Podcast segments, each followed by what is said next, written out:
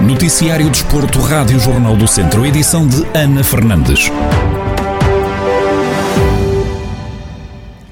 Tondela terminou a temporada com uma derrota na recepção ao Passos de Ferreira por três bolas a duas. João Pedro foi o autor dos dois golos beirões neste encontro, que aos olhos de Paco Ayestaran, treinador do Tondela, tinham condições para ter vencido. Eu esperava vencer, eu esperava vencer o Bolonenses, esperava vencer o Farense, esperava vencer este, mas não aconteceu. Creio que neste jogo, inclusivamente no do Farense, com possibilidade de ter conseguido os três pontos. Falei com os jogadores e dei-lhes parabéns pelo jogo que fizeram, mas é claro, os erros pagam-se caros, tanto na baliza contrária como na própria baliza. Foi aí que esteve a diferença. Não fomos tão eficazes como podíamos ter sido. Fomos para o intervalo com um resultado que não era justo. Mas no final a justiça é feita pelos gols. Eles fizeram três, nós fizemos dois. Fizeram três, nós fizemos dois. O técnico admite que sai com um sabor agridoce desta temporada, onde diz que o Tondela queria ter feito mais. A manutenção já estava assegurada há vários jogos, mas, eh, como falei em muitas conferências de imprensa, tínhamos outro objetivo, que era estar mais perto no balanço entre vitórias e derrotas do Tondela, e não aconteceu. Foi uma temporada similar à anterior e, por isso, estamos dentro da regularidade do Tondela nos últimos anos. Talvez tenhamos conseguido assegurar a manutenção mais cedo e com mais tranquilidade, mas queríamos mais e não foi possível. Afinal, a temporada que estava a ser muito boa acabou por ser uma temporada boa. Pepa, treinador do Passos de Ferreira, fala em duas partes distintas, mas admite que no cômputo geral os castores acabaram por ser superiores uma primeira parte onde tivemos alguns problemas no, no corredor central, onde o, o Gonzalez é muito inteligente, joga muito bem de apoio e estávamos ali com alguns problemas, mas estava um jogo repartido e talvez até acredito, acredito não, e, e o Tondela melhor, o Tondela melhor na primeira parte do que nós. Na segunda parte ainda bem que, que chegou, deu para corrigir, os jogadores foram fantásticos a perceber onde é que estávamos a ter alguns problemas e na segunda parte fomos, aí fomos nós superiores e acabou por ser uma, uma segunda parte muito boa e uma primeira uh, razoável, mas no, nos 90 minutos penso que, que, tivemos mais oportunidades, estivemos confortáveis no jogo e acima de tudo também com, com alegria, mais na segunda parte, com alegria a jogar e a saber exatamente onde anular o tom dela, que nos estava a criar problemas na, na primeira parte. Contas feitas, o Tondela continua de forma provisória no 12º lugar da Primeira Liga com 36 pontos, enquanto o Passos de Ferreira é quinto classificado com 53. Na segunda liga, no próximo sábado, o Académico de Viseu tem a grande prova de fogo deste campeonato na recepção ao Varzim.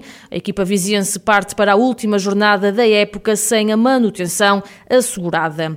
Na antevisão ao duelo, Berito Esteves, comentador da Rádio Jornal do Centro, salienta a importância do resultado do jogo de hoje da Académica de Coimbra frente ao Vila Franquense para as contas finais do Académico.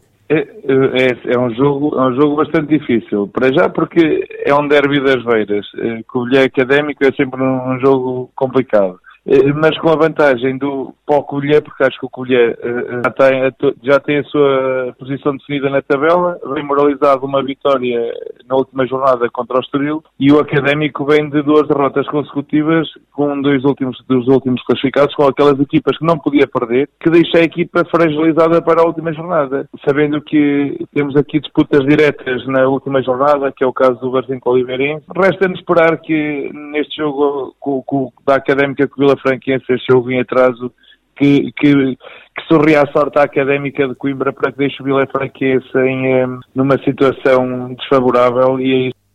Mérito Esteves acredita que vai ser um jogo difícil, sobretudo para os academistas. É uma jornada em que o académico precisa mesmo de ganhar para não depender de terceiros, mas a correr mal e a correr da pior forma para o académico Viseu, que é ter uma derrota de colher, eh, pode garantir também a manutenção, também dependente do resultado de terceiros. Por isso eu acho que para o Académico vai ser um jogo extremamente complicado, vai ser um jogo difícil, uh, por tudo, pelo um derby que é, pela a situação uh, descontraída que o, que o Colher vai encarar este jogo e a situação de pressão que o Académico também vai encarar este jogo. Mas vamos esperar e vamos todos torcer para que o Académico faça um bom resultado o Académico de Viseu vai receber o Covilhã no próximo sábado no Estádio Municipal de Aveiro, em jogo a contar para a jornada 34, a última desta temporada. O apito inicial da partida está marcado para as 6 da tarde ainda no clube de Viseu, mas no futebol de formação, que já está de volta e soma dois jogos no torneio nacional da segunda divisão de júniores. Até agora, o conjunto treinado por Roger Almeida registra um empate e uma vitória, o que vale o primeiro lugar no campeonato. Depois de uma longa paragem, o técnico faz um balanço positivo do regresso à competição. Primeiro, estão, estão extremamente felizes eh, e motivos eh, por, por regresso. Há muito tempo que, que ansiavam que, que, que, iniciasse esta competição. Portanto, acho que é mesmo mais por aqui. Eh, a felicidade no rosto deles é bem, bem evidente, bem visível, eh, porque estão a fazer aquilo que mais gostam, estão a competir. Eh, claro que o resultado não é, não é o mais importante, claro que também queremos vencer, é evidente, mas não é, não é o mais importante. Nesta fase é que eles possam mostrar, mostrar a sua qualidade, a sua capacidade e que possam desfrutar do momento, competir. É uma competição muito curta nem só fizemos dois jogos, onde empatámos um e vencemos o outro, e passa, passa muito rápido, portanto só temos ainda mais, mais quatro jogos, portanto é aproveitar o momento, desfrutar um, e que, que, todos eles possam, possam competir, uh, porque estão a fazer aquilo que mais gostam. Sinceramente é mais, é mais por aqui.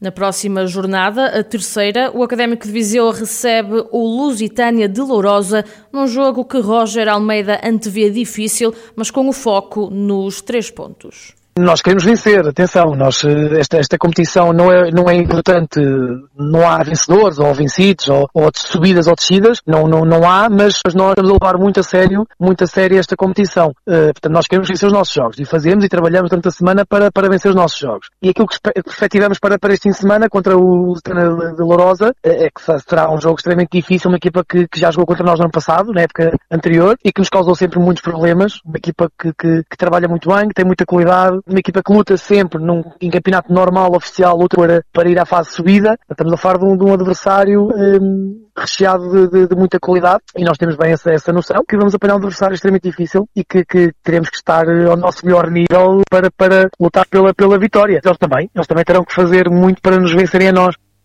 O Académico de Viseu está no primeiro lugar do torneio nacional da segunda divisão de júniores com quatro pontos. Até agora, os academistas venceram o Tourizense e empataram frente ao Oliveira de Frades. Na próxima jornada, os júniores do Académico recebem o Lusitânia de Lourosa no domingo pelas 5 da tarde. Amanhã começa o Rally de Portugal e na próxima sexta-feira, Mortágua, houve o barulho dos motores. Numa conversa com a Rádio Jornal do Centro, o presidente da Câmara Municipal de Mortágua, Júlio Norte, relembra quando e de que forma começou a paixão pelos automóveis. Já era naturalmente um amante do rallies, que na altura do rallies de Portugal, e que já nos meus tempos de estudante em Viseu, nós eh, íamos tentar ir à boleia, para uma, porque na altura em Viseu havia classificativas e nós andámos por aí e começou por aí o bichinho na, na parte dos automóveis. Depois eh, de Viseu fui para Coimbra e estudar, naturalmente, e também lá e não só aqui na minha aldeia, porque tinha ali o célebre troço do, do Caramulo do Rally Portugal, que eu não perdia e que lá ia, pegava no meu jeep e me lá conseguia meter no meio dos troços para poder desfrutar do que era, na altura, uma paixão.